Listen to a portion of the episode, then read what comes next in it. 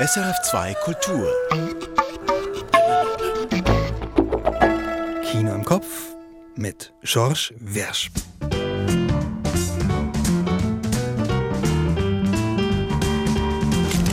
Das Filmfestival von Cannes läuft. Wir haben erste Eindrücke von Michael Sennhauser. Und auch in den Schweizer Kinos laufen gute Filme. L'Art du Silence von Mauritius Stärkle-Drucks über die Kunst der Stille.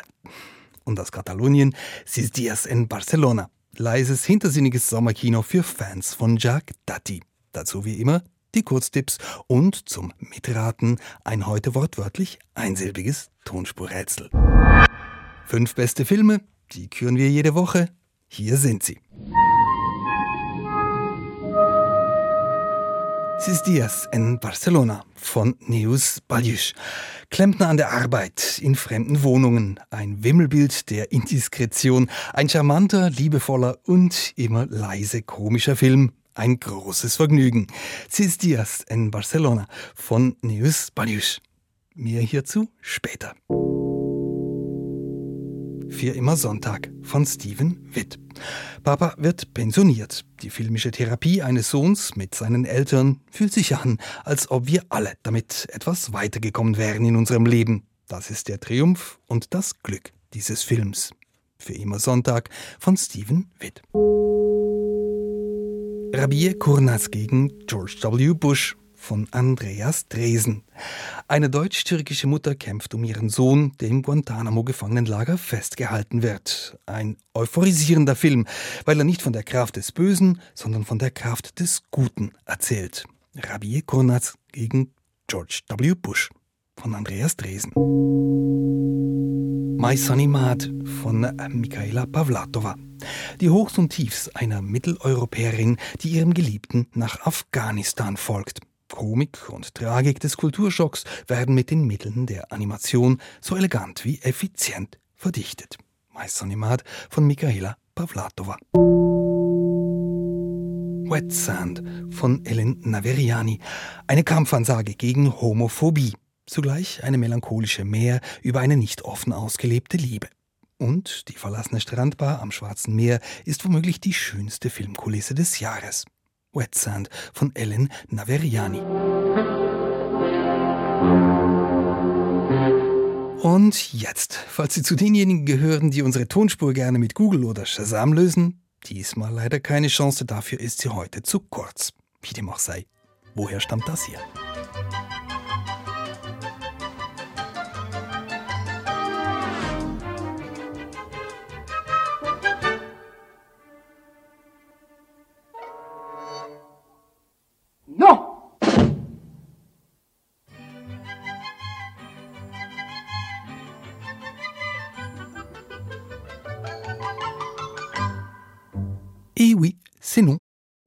Aufgelöst wird's zum Schluss. Alright, folks. Showtime.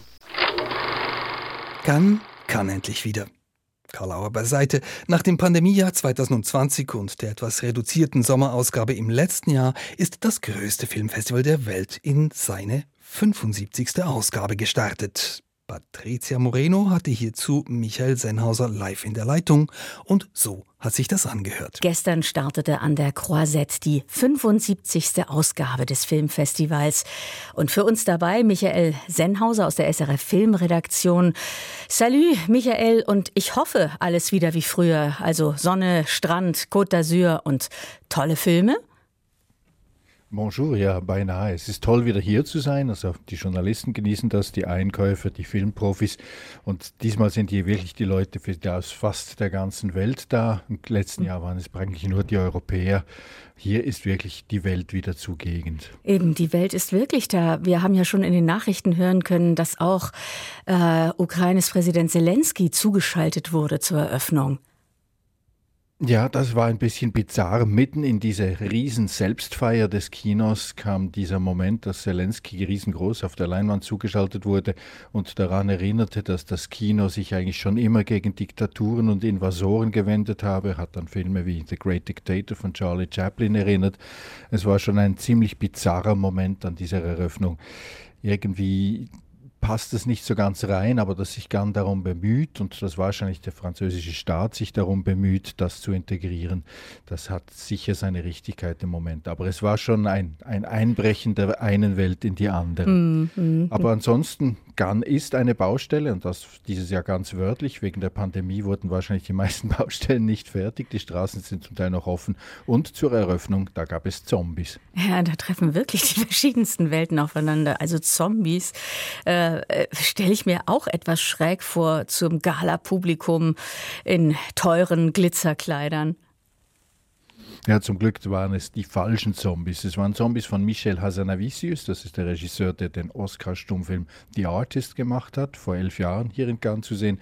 Und Coupé ist nun ebenfalls eine Parodie und eine Liebeserklärung ans Kino. Ziemlich raffiniert. Es fängt an mit einer halben Stunde, halben Stunde ganz billiger Zombie-Film und dann kommt die Produktionsgeschichte und der Dreh dieses Films. Also man sieht hinter die Kulissen.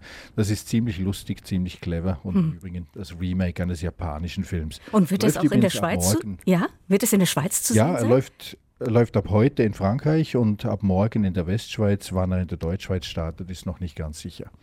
Mir kommt gerade ein etwas, sagen wir mal, subversiver Gedanke, wo du von Zombies sprichst, Michael, weil ja manch böse Zunge ja auch schon sagte, unter all den alten männlichen Stammregisseuren von Cannes äh, sei auch der eine oder andere Zombie. Na, äh, ist denn das in diesem Jahr auch wieder so? Also die üblichen Verdächtigen im, im Wettbewerb?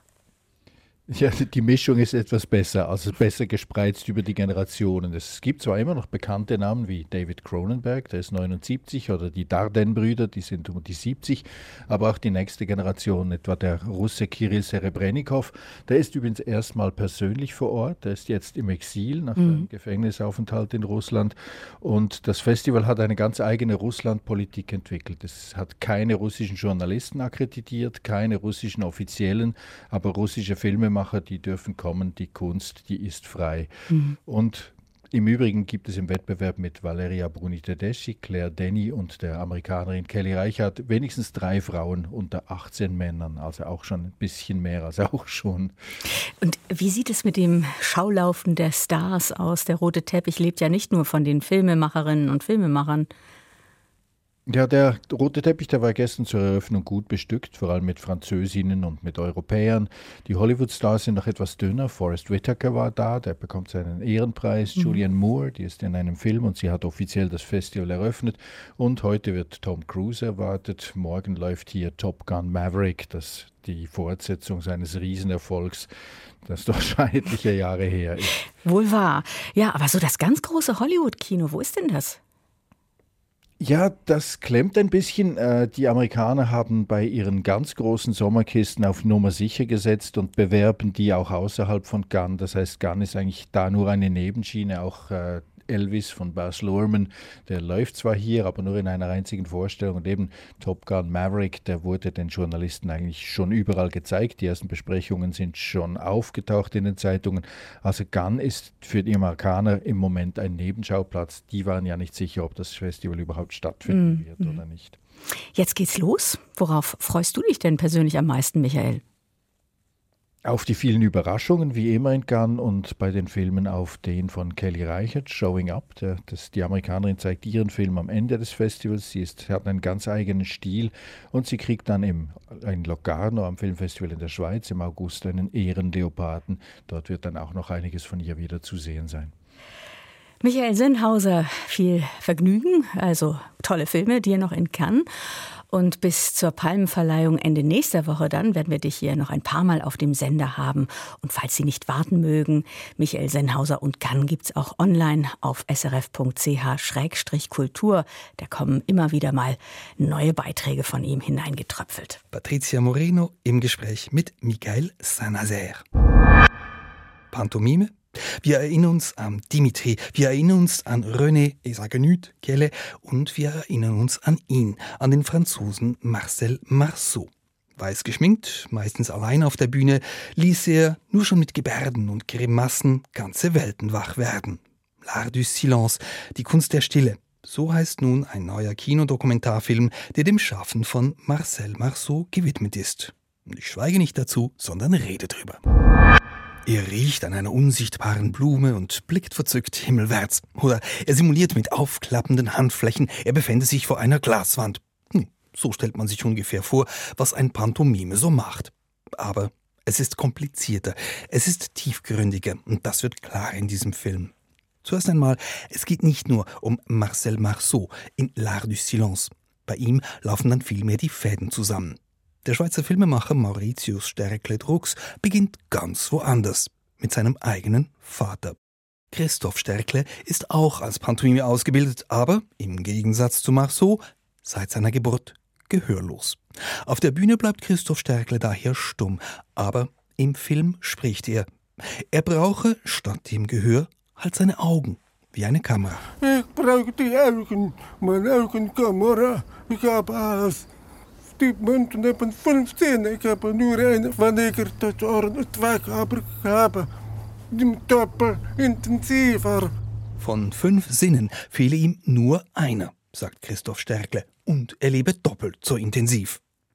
Diese Intensität, dieses Kompensieren des gesprochenen Worts durch etwas anderes, durch etwas Unaussprechliches, das interessiert den Filmemacher Stärkle Drucks. Und so schlägt er auch den Bogen zu Marcel Marceau, der sagt im Film, gerade weil der Pantomime nicht spricht, wird er selbst zu dem, was er verkörpert, zum Schmetterling oder zur Blume. Voyez-vous, le mime mime le papillon hein, et devient le papillon. Dans son regard, il est le papillon. Lorsqu'il prend une fleur, il devient la fleur. Lorsqu'il crée un arbre, lorsque l'arbre se crée, Sich in eine Blume verwandeln oder in einen Baum. So verklärend das klingen mag, es zeugt von einer absoluten Hingabe an die Kunst. Und die sieht man, die spürt man in diesem Film. Auch Marceaus Witwe sagt, hinter der weißen Maske, das war nicht mehr mein Mann. Avec son masque blanc, il était quelqu'un d'autre. C'était plus mon mari. Et quand il a quitté la scène, il est plein de ce qu'il a fait.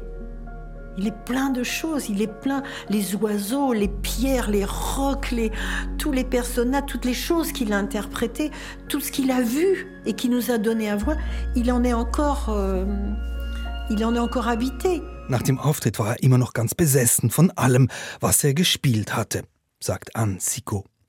Siko selbst inszeniert heute noch mit ihren Töchtern, mit ihrem Enkel, einem 16-jährigen Tänzer. Und die Stärke des Films, L'Art du Silence, ist dann eben das. Er zeigt auch die Kinder. Er hört nicht auf mit dem Ende von Marceaus Biografie. Der Film erzählt zwar sehr wohl, dass Marceaus Vater nach Auschwitz deportiert wurde, dass Marceau selbst jüdische Kinder über die Schweizer Grenze schmuggelte und welchen Einfluss das auf seine Kunst hatte.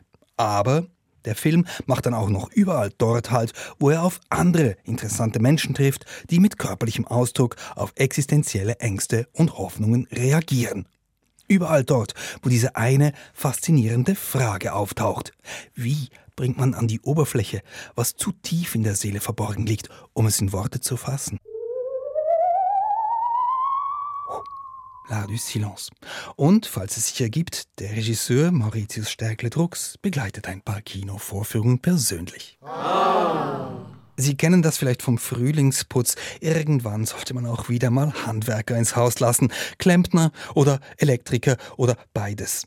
Egal, ob es Wasser oder Stromleitungen zu reparieren gilt, in unserem nächsten Film kümmern sich Pep, Valero und Mohammed drum. Die drei sind die Alltagshelden der neuen Kinokomödie Sis Dias in Barcelona. Sie ziehen im sonnigen Sommer durch die katalanische Hauptstadt von Auftrag zu Auftrag, von Wohnung zu Wohnung. Und was es dabei zu lachen gibt, sage ich Ihnen. Es beginnt prosaisch. In einem Badezimmer hantiert ein älterer Klempner auf Knien unter dem Spülbecken. Ein zweiter, rundlicher Installateur steht daneben und ist unterbeschäftigt. Er spielt gelangweilt mit Nackenbürste, Körperwaage und Duftkerzen herum, die ihm gar nicht gehören. Das Publikum hat jetzt zwei Möglichkeiten. Entweder es wartet darauf, dass etwas Spannendes passiert. Oder es konzentriert sich von Anfang an auf die subtilen Details im Bild. Erstere Publikumshälfte kann wieder gehen, für sie ist der Film nicht gedacht. Auf die zweite Hälfte jedoch warten 80 höchst vergnügliche Minuten mit einem Handwerker-Trio, das man schon früh ins Herz schließt. Gelacht wird in Sis Dias in Barcelona nicht auf Kommando. Die Pointen stecken zwischen den Zeilen, die Situationskomik verläuft unterschwellig. Warum ist etwa eine defekte Steckdose unter Strom, obwohl die Sicherung herausgedreht war? Die Handwerker beschulden sich gegenseitig. Erst später wird klar, es hat Kinder in der Wohnung und die drehen die Sicherung immer wieder zurück, weil sonst ihre Spielkonsole nicht läuft. Ein Handwerker rügt die Kids, aber mit wenig Wirkung, denn die sind ja schließlich zu Hause.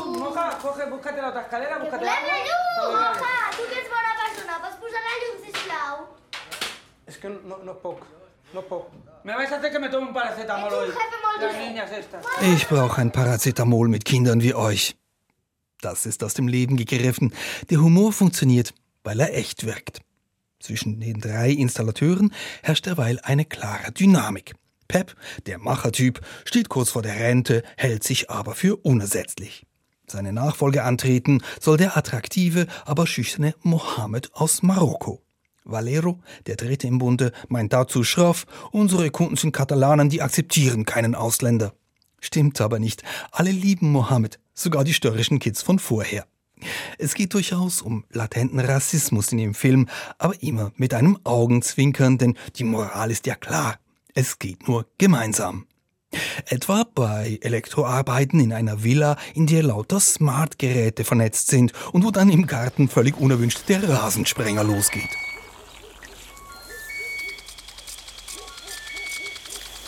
¿Qué ha hecho? ¿Vos entiendes todo esto?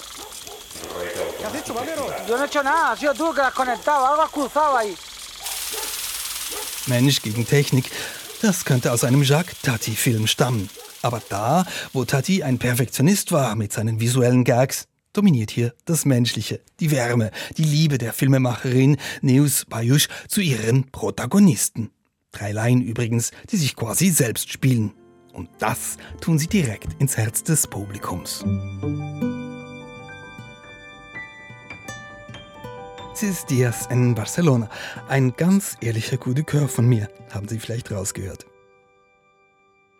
Und bevor wir uns verabschieden, noch Tonspur auflösen. Sie erinnern sich, non, hat da jemand gerufen, umrahmt von Stummfilmmusik. Und dieser jemand war Marcel Marceau. Stummfilm? Genau, Silent Movie hieß der Film. Eine anachronistische Stummfilm-Hommage von Mel Brooks war das, Mitte der 70er, mit eben diesem Gag. Der einzige, der in diesem Film ein Wort laut aussprechen durfte, war eben der Mime Marceau. Die Bilder dazu kann ich Ihnen nicht liefern, aber online finden Sie es, wie Marceau bei einem Gang durch ein Zimmer mit wehendem Vorhang gegen eine gefühlte zweistellige Windstärke ankämpft und so ganz nebenbei die Vorlage für Michael Jacksons berühmten Moonwalk abgibt bevor er ins Telefon sein einziges Wort sagt.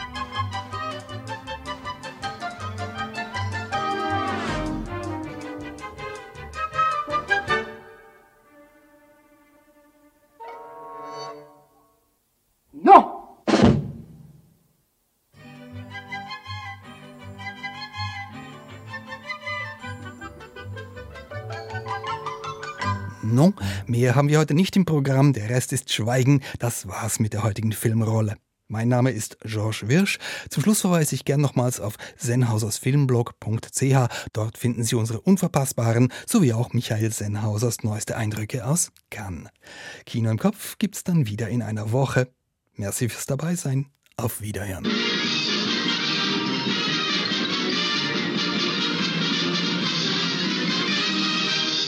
Erfahren Sie mehr über unsere Sendungen auf unserer Homepage srf.ch.